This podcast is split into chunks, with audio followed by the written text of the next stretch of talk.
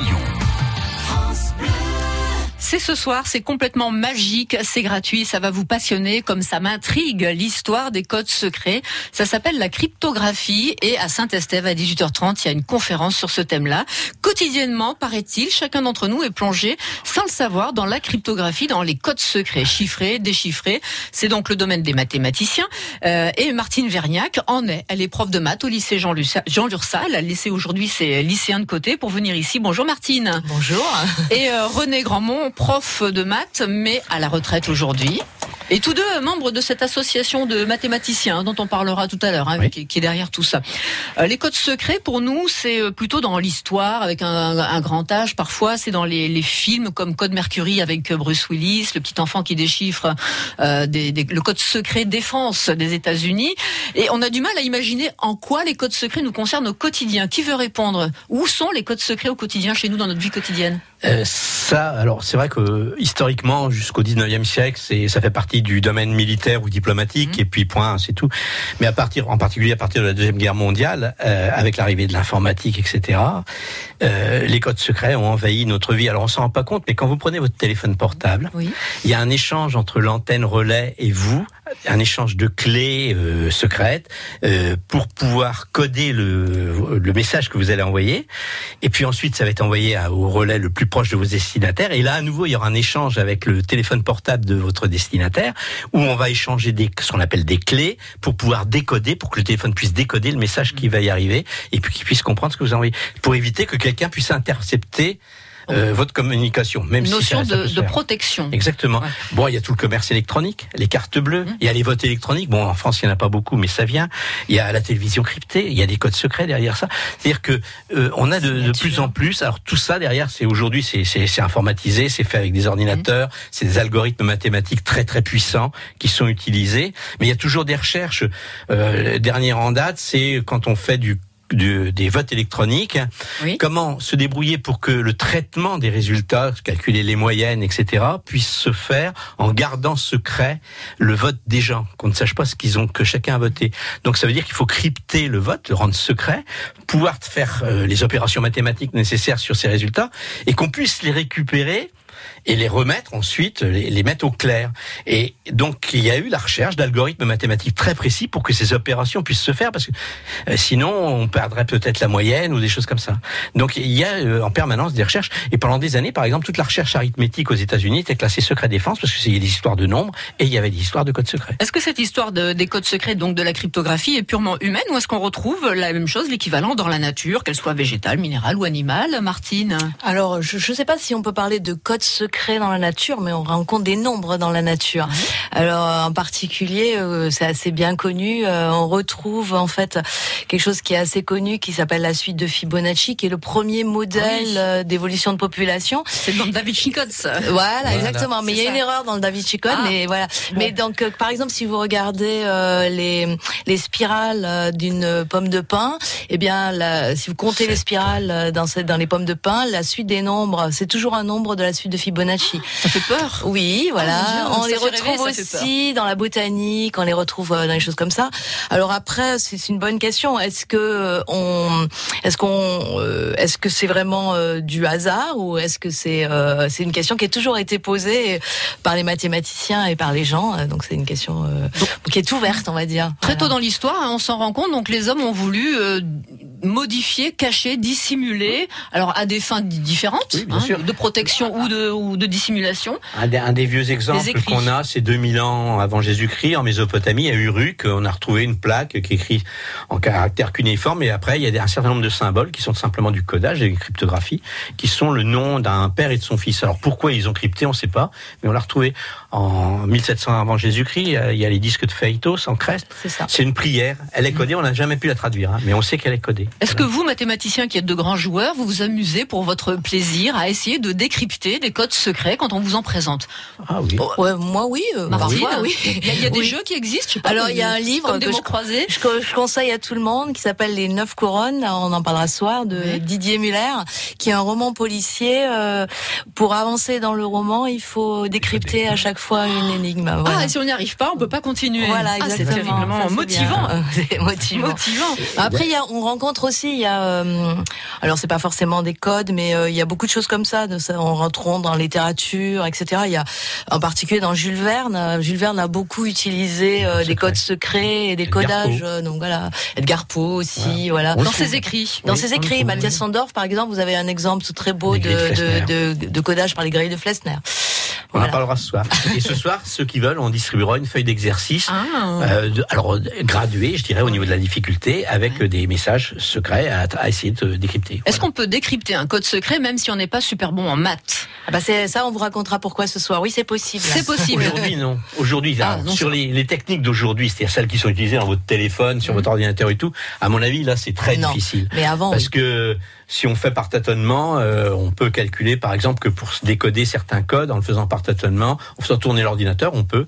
Mais par exemple, il vous faudrait à peu près 30 000 ans quoi, en faisant tourner l'ordinateur. Donc c'est quasiment pas possible. Mais avant, bien le quasiment, oui.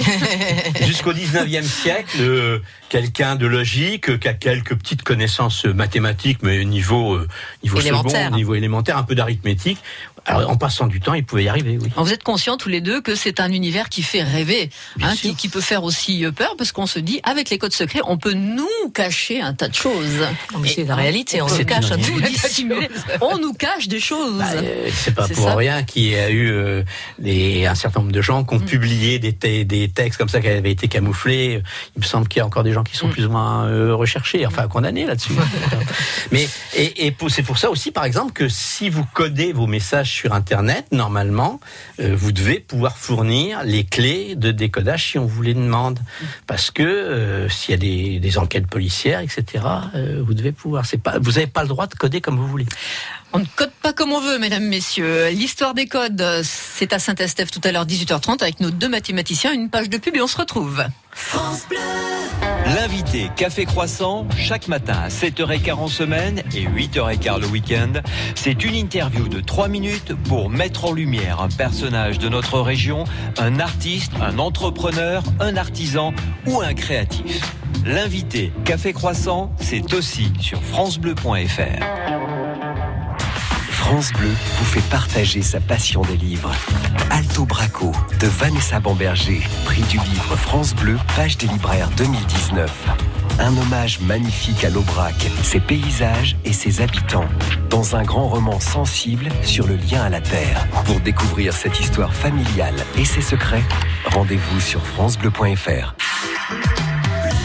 France Blau Rosselló, a Millàs. France Bleu Roussillon. 101.6. France Bleu. Les codes secrets, on en parle sur France Bleu Roussillon parce que ce soir une conférence leur euh, sont ou leur est dédiée avec euh, nos deux mathématiciens, Martine Verniac, prof de maths au lycée Jean Lursa à Perpignan, René Gramont, Grandmont pardon, retraité euh, prof de maths du lycée Arago, c'est ça? Et ce soir, vous êtes tous les deux ensemble. Pourquoi tous les deux ensemble vous allez compléter votre propos l'un et l'autre sur ces codes secrets alors que je vois que vous êtes souvent pas forcément d'accord 100%. c'est sûr, on est d'accord. En fait, c'est une idée de René qui m'a invité à co animé avec lui, voilà. Pourquoi René, vous l'avez bon, Parce que je trouve que c'est. Moi, j'ai jamais considéré le métier d'enseignant comme un métier euh, solitaire. C'est-à-dire que j'ai toujours aimé travailler collectivement.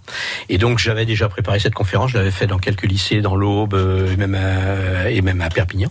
Et puis là, pour le grand public, ça m'a semblé intéressant qu'on puisse travailler à deux. Ça permet de, de casser le rythme, de mettre un peu d'humour, etc. On compte sur vous pour ça, René. Hein. Vous croyez ah, Non, non, mais je, je décode pas souvent. Ah, bravo Quel est le code secret le plus fou, enfin l'histoire la plus folle euh, liée au code secret dans l'histoire, la plus rocambolesque, la plus mystérieuse, la plus étrange? On parle de Louis euh, Louis XIV par exemple. Il a ah. quel, est Racontez-nous cette histoire. le grand code de Louis XIV. C'était quoi ce grand code? Bah, C'est au moment de la guerre contre les protestants, il y avait eu un un messager qui avait été intercepté, qu'on avait pu décoder, c'était le siège euh, aux alentours de La Rochelle, je crois. Et donc, il y a eu l'idée euh, de Richelieu de dire il faut qu'on se crée vraiment un, code costaud. Et donc là, c'est ce qu'on appelle des codes à répertoire. C'est-à-dire tout simplement, on fait une liste de lettres, de euh, syllabes, de mots, etc. Et en face, on met un code. Alors, ça nécessite d'avoir un cahier pour coder, mm. parce que vous mettez tout ça par ordre alphabétique, et puis après un cahier pour décoder, où les, les traductions sont par ordre alphabétique, et vous pouvez décoder. C'est énorme. On change une syllabe pour une autre, une lettre pour un autre, d'accord. Et alors, c'est la famille Rossignol Hein. Il y a eu trois générations qui ont travaillé là-dessus et le grand code de Louis XIV a été utilisé. Il était quand même assez solide parce qu'on l'a oublié. Et euh, quand on a récupéré les, les courriers diplomatiques du roi, on n'arrivait plus à les décoder. Et c'est seulement à la fin du 19e siècle, donc ça a duré trois siècles, qu'un Catalan d'ailleurs, euh, né à Port-Vendre, euh, le commandant ba Étienne voilà, a pu euh, les décoder. On a pu connaître, les historiens étaient contents, le véritable contenu des lettres de Louis XIV. Trop fort ces Catalans. Est-ce que je m'en réfère au film justement avec Bruce Willis que j'évoquais tout à l'heure, Code Mercury, un enfant peut décoder un texte complet, un texte en l'occurrence dans le film qui est un qui a trait à la défense nationale et, et qui est de plus donc un, un enfant autiste. Est-ce que vous pensez qu'en étant un surdoué ou un enfant naïf, on peut trouver euh, et décoder un, texte comme ça? Alors en fait, euh, moi je pense que les enfants peuvent décoder des textes à condition que ça soit pas euh, des codes, euh, comme a dit René, relativement récents. dans les codes plus anciens, oui, très clairement, parce qu'il y a des méthodes relativement simples. Et en particulier, un des problèmes essentiels du codage, c'est la sûreté de la clé de codage. Donc si on si on capture la clé de codage, quelle qu'elle soit, et eh bien à ce moment-là, ça devient très facile de décoder le texte. Donc par exemple, moi j'ai donné des petits jeux comme ça, des secondes. Alors c'est pas des tout petits, mais c'est des secondes, et euh, sans leur donner le système de codage, et ils ont trouvé des moyens euh, qu'on racontera ce soir euh, de décoder le texte. Voilà.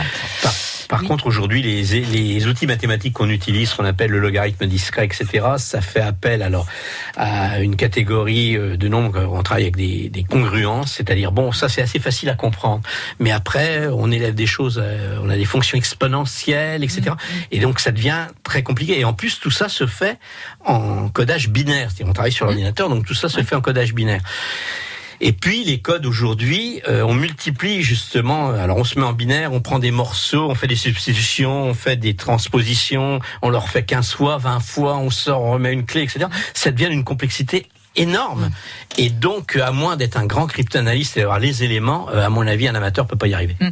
Euh, vous nous direz ce soir ce, ce, que sont les chiffres de Visionnaire, le code Navarro, le, les secrets d'Enigma. Oui. On dirait des titres de romans à chaque fois. Bah, oui. Enigma, c'est connu. Hein. Il y a... Enigma, il y a eu deux films dessus. Hein. Euh, le dernier, particulièrement, qui a eu particulièrement du succès, s'appelait Imitation Game. le héros étant Alan Turing, qui est quand même un mathématicien un peu mythique parce qu'il a eu un parcours assez particulier. voilà. Donc vous nous recommandez celui-là, hein, si on devait voir quelque chose. Euh, l'association, on en parle, euh, des mathématiciens en folie euh, dont vous faites partie. je dis ça parce que du coup, j'ai plus le nom, je l'ai effacé, je crois. Voilà, PPCM. Alors, jeu de mots sur l'association. Voilà. PPCM. pour la culture mathématique, mais en mathématiques, ça veut dire plus petit commun multiple. Vous êtes des sacrés, comme on disait, décodeurs. Alors, vous, vous, êtes une association d'amoureux des mathématiques. il y a beaucoup de Vraiment, il y a quasiment que des hein. profs de maths. Il n'y a pas que des profs de maths, mais à l'origine, il n'y a que des profs de maths effectivement, le but était euh, de sortir les mathématiques un peu du cadre scolaire, de les ouvrir à tous, et puis euh, de, de montrer que les mathématiques sont un élément de la culture. Parce qu'on parle culture, on se dit, mm. bon, c'est euh, les arts, la musique, etc. Et donc de montrer que d'abord, il y a des ponts entre les mathématiques et la poésie, les mathématiques et la mm. musique, etc. Et donc on, on, intervient en faisant des expositions, des conférences et des ateliers, parfois dans les médiathèques. donc pour de, de jeux, parce qu'on pense que le jeu est un des éléments constitutifs de la pensée mathématique. Ah c'est un jeu formel. Est-ce que vous avez toujours été bon en mathématiques C'est ma dernière question. Ou vous l'êtes devenu grâce à un professeur en particulier ah oui, il y a un prof qui m'a rendu amoureux fou des maths et, j'étais inscrite et j'ai décidé de devenir prof de maths. Vous avez été bonne tout de suite en mathématiques, Martine Alors, je n'étais pas mauvaise, mais en cinquième, j'ai eu un prof que j'ai trouvé absolument extraordinaire et voilà, et j'ai découvert ce qu'on appelait la théorie des ensembles avec un, un professeur que, que j'ai beaucoup aimé et je pense qu'à partir de là, ça m'a jamais quitté. C'est ça. merci à tous les deux. On a bah hâte de vous retrouver à 18h30. C'est gratuit au théâtre de l'étang à Saint-Estèphe pour les codes secrets. Merci Martine, merci, merci René. Au revoir.